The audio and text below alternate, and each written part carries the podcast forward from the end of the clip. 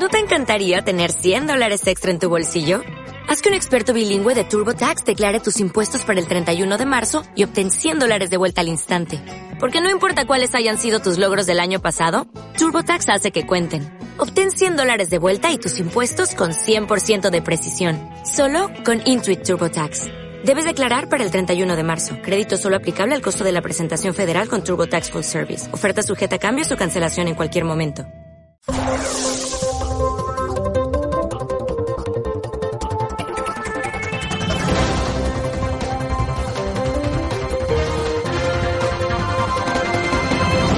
Nosotros este 17 de junio 2021 que comenzamos el primer análisis de la mañana, lo hacemos con el politólogo Francisco Gómez. Don Francisco, ¿qué tal? Buenos días. Hola, buenos días Santiago, ¿qué tal? ¿Cómo están todos? ¿Qué tal todo? Pues mira, estamos eh, terminando de, de, creernos lo que vimos ayer. A un Pedro Sánchez en este tipo de días que por un lado le gusta lo que, lo que nos cuenta y por otro lado pues tiene que soportar lo que le cuentan. Lo que le cuentan efectivamente en el Congreso donde tuvo sesión de control y lógicamente tanto el PP como Vox pues fueron al unísono a por él y lo que le gusta contar que es gracias a que, bueno, pues tuvimos el honor de recibir en España a Ursula von der Leyen. Una Ursula von der Leyen con Sánchez que escenificaron un inicio, un inicio feliz de la entrega de los 70.000 millones eh, bueno, pues que nos van a regalar, por decirlo de alguna forma, aunque ya saben ustedes que esto no es así. En julio van a llegar los primeros 9.000 millones y según Sánchez, pues eh, de aquí a final de año, desde julio hasta fin de año, llegarán otros 10.000 más. En total serán 19.000 millones que me temo que se verán para bien poco, teniendo en cuenta que como serán, serán seguramente distribuidos de aquella manera, eh, pues eh, no habrá control. Y hay que recordar que gracias a Vox, ¿no?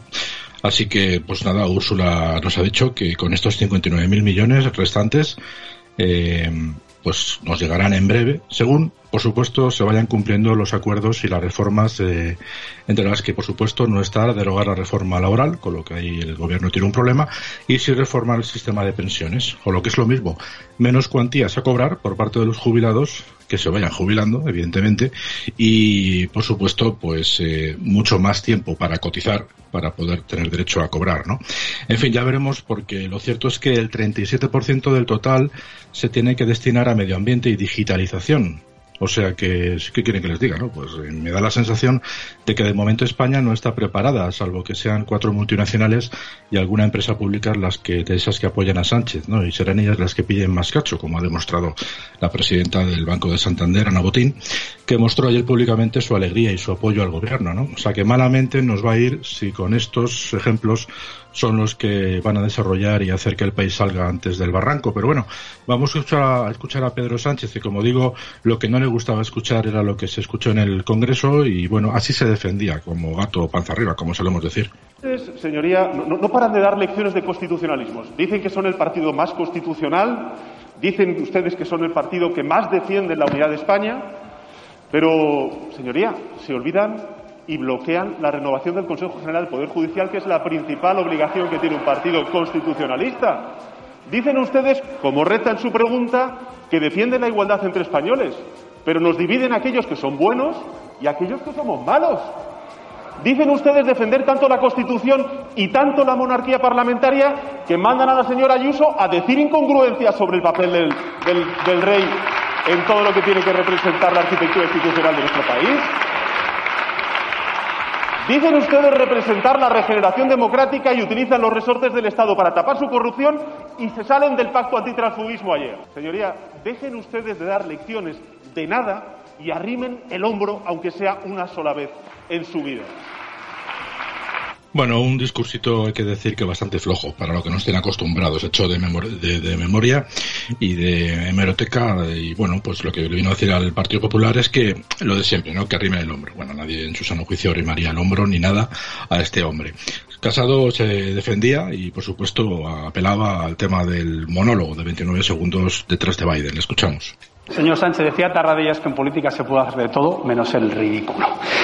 Su penoso monólogo de 29 segundos detrás de Biden causó vergüenza ajena a todo el mundo. No sé si le dio tiempo a contarle sus hazañas diplomáticas en el Magreb o su rescate a empresas chavistas con los fondos europeos. Sea humilde y no presuma tanto. La cumbre de la OTAN la pactó el Partido Popular para el año 2019 y no se pudo celebrar por la inestabilidad que tienen ustedes. Bueno, ahí estaba Pablo Casado. Y ciertamente lo de la cumbre para el año que viene es verdad, se pactó porque se viene aplazando desde el año 2019, por lo tanto le correspondía a Mariano Rajoy la gestión era del Partido Popular. También seguía hablando Pablo Casado, por supuesto, del tema de los indultos y como digo, pues hizo bien, tiró de la hemeroteca y le recordó a Sánchez lo que decía Sánchez antes de ser presidente, es decir, otro Sánchez, otra dimensión. Ya saben, escuchamos a Casado. Nunca más indultos políticos. Hay que acabar con ellos ya sin injerencia del Poder Ejecutivo sobre el Poder Judicial y contando siempre con la petición del Tribunal que sentencia. No tiene ningún sentido que un político indulte a otro. Siento vergüenza y pido perdón. A mí esto también me cabrea. Señor Sánchez, todo esto no lo dice un facha impotente de los de Ábalos. Esto lo dijo usted en una de sus metamorfosis anteriores. Y mire, la palabra es lo más importante que tiene una persona, mucho más si está en política. Y usted ha demostrado que no tiene palabra. Bueno, qué bonita es la hemeroteca, ¿eh? Sí, sí, lo que pasa es que me da la sensación de que este hombre, a Sánchez, por un oído le entra y por otro le sale, ¿no? Porque ya ha perdido la, de la desvergüenza hace bastante tiempo. Pasamos a Bascal, que hoy sí que le ha tocado estar en el Congreso. Imagino que el hombre se sentiría extraño, ¿no? Debe ser seguramente uno de los asientos que menos usados está. Casado, o sea, perdón, a Bascal, pues eh, le apretaba con un speak de cinco minutos. Se ve que tampoco le han avisado que de cara a las redes sociales es mejor soltar el rollo de minuto a minuto para que podamos hacer los cortes, ¿no? En fin, le escuchamos brevemente, ya que hace una revisión histórica de todo todos los que los sucesos que han ido produciéndose con él, con Sánchez y bajo su punto de vista evidentemente todos ilegales. Ahí estamos de acuerdo. Buenos días, señor Sánchez. ¿Hasta dónde está usted dispuesto a llegar con tal de mantenerse en el poder? Admito que es una pregunta retórica a estas alturas, porque usted ha demostrado estar dispuesto a lo que haga falta, a cualquier mentira, a cualquier traición o a cualquier ridículo. Usted ha demostrado desde el principio que su único principio es mantenerse en el poder a cualquier precio. Al precio de la mentira, en primer lugar, lo voy a decir mientras esté en esta tribuna. Usted trajo una moción de censura a esta Cámara prometiendo elecciones inmediatas. También Macarena Lona le daba la correspondiente leña a la ministra de Trabajo eh, Yolanda Díez y le recordaba que en España pues hay 6 millones de parados y un montón de millonarios que planchan y ponen lavadoras y que desde luego van a sufrir la subida en el precio de la luz más caro de la historia. Hay que recordar que ayer desde las 8 de la tarde hasta las 9 se ha batido un récord histórico. Creo que es entre el segundo y el tercer momento histórico en el que más caro se ha pagado el kilovatio hora. ¿no? En fin, así hablaba Macarena Olona. Hola, venia, señora presidenta. Ministra, buenos días. Permítame que, con un, que comience con un previo. Yo sé que esta cuestión no le afecta, porque para eso es usted una buena comunista. Pero hoy quiero dar voz a los millones de personas ricas en España que hoy, miércoles 16 de junio, van a sufrir el segundo precio de la luz más caro de la historia en España. Hoy quiero representar a esos millonarios en España que ponen lavadoras, planchan, tienen neveras, microondas, a esos casi seis millones, escúcheme, ministra comunista, casi seis millones de personas desempleadas en España, que no paradas, que están en casa asfixiados de calor, e igualmente a los afortunados que mantienen sus empleos, pero que para soportar los calores propios de la etapa estival ponen el aire acondicionado. En nombre de todos estos millonarios, levanto hoy la voz porque van a pagar hasta 105 euros por la tarde-noche. Menos mal que este gobierno progresista y su ministra de Empleo comunista lo que hacen es estar al lado de la clase obrera y por eso mantienen los impuestos más elevados sobre la factura de la luz en toda Europa. Ahí estaba Macarena Orona. Sí, dándola donde más duele, ¿no? Decía la ministra de Transición Ecológica que están estudiando, pues, en reducir temporalmente algunos impuestos, pero, bueno, pues parece ser que esa acción de Billy Birloque, pues al final resultaría una rebaja en torno a un 2%, o sea, que ya saben lo que significa, unos centimillos. Siguiendo con Vox, eh, Iván Espinosa de los Monteros le comentaba a Carmen Calvo, puesto que es a quien le corresponde interpelar, pues que el partido que soporta al gobierno y el gobierno en general, pues pues eh, no se someten a la ley ni a la Constitución, sino que van por libre y, por supuesto, tampoco escuchan al Supremo y, desde luego, dicen que están sometidos a las urnas, ¿no? Por lo tanto, mm, pues desoyen todo el resto de instituciones que sirven, teóricamente, para controlar la gestión del gobierno. Escuchamos brevemente a Iván Espinosa de los Monteros. Señora vicepresidenta, si la he entendido bien, acaba de decir usted que el gobierno solo se somete a las urnas. O sea, ustedes no se someten a la ley, Ustedes no se someten a la Constitución, ustedes no escuchan al Tribunal Supremo, solo a las urnas. Claro, tiene sentido, porque en las urnas ustedes pueden mentir. Ustedes cuando acuden a unas elecciones saben que si revelan su verdadero plan de gobierno no van a salir, no van a salir elegidos nunca. Y por eso ustedes mienten en campaña. Pero no una ni dos veces, sino docenas. Mire, yo no voy a permitir que la gobernabilidad descanse en partidos independentistas. Pedro Sánchez Dixit. Si quiere, se lo digo cinco veces o veinte. Con Bildu no vamos a pactar. Pedro Sánchez Dixit. Yo me comprometo hoy aquí a traer a Puigdemont de vuelta a España para que rinda cuentas ante la justicia. Primero ley y luego diálogo. No puede haber diálogo sin respeto a la ley. Nunca más indultos por motivos políticos. Son todas ellas frases de Pedro Sánchez.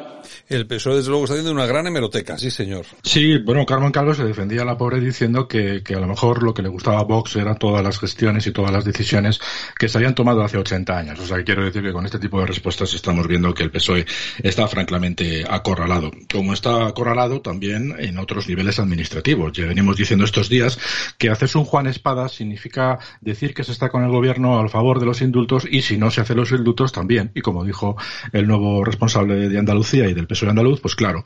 También escuchamos ayer a Guillermo Fernández Vara en Extremadura hacer lo propio. Pues vamos a seguir dando un paseo por la geografía española y hoy nos vamos a Asturias, donde está Adrián Barbón, que es el gerifalte del Partido Socialista y responsable de la comunidad, haciendo lo mismo. Con 30 segunditos nos ponemos en situación y vemos cómo hace lo mismo que el resto. Claro.